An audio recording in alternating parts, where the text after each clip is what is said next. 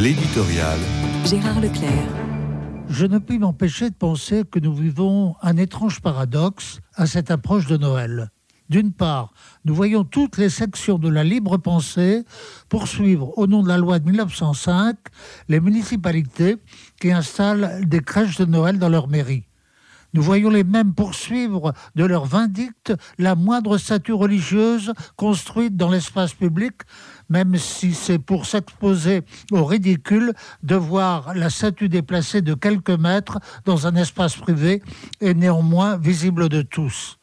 Parallèlement, l'attention de toute la nation se concentre sur la reconstruction de Notre-Dame de Paris. On a vu avec bonheur se redresser une flèche en tout point semblable à celle qu'avait construite le célèbre architecte Viollet-le-Duc au XIXe siècle. Puis les médias ont décrit comment on avait hissé la croix et finalement le coq au sommet de cette flèche à plus de 100 mètres du sol n'est-ce pas, ce prodigieux spectacle qui devrait indigner la libre pensée et ses militants? Car Notre-Dame de Paris, c'est un immense signal qui va à l'encontre d'une soi-disant neutralité de l'espace public. C'est même le triomphe d'une symbolique chrétienne offerte à tout un peuple et même bien au-delà de notre peuple.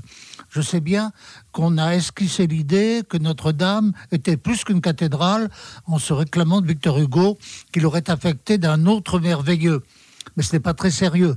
La France est couverte d'un manteau de cathédrale, d'église, d'abbaye et le Mont Saint-Michel continue à dominer notre imaginaire le plus profond, contre une telle réalité, les combattants d'une laïcité anti-religieuse paraissent assez dérisoires.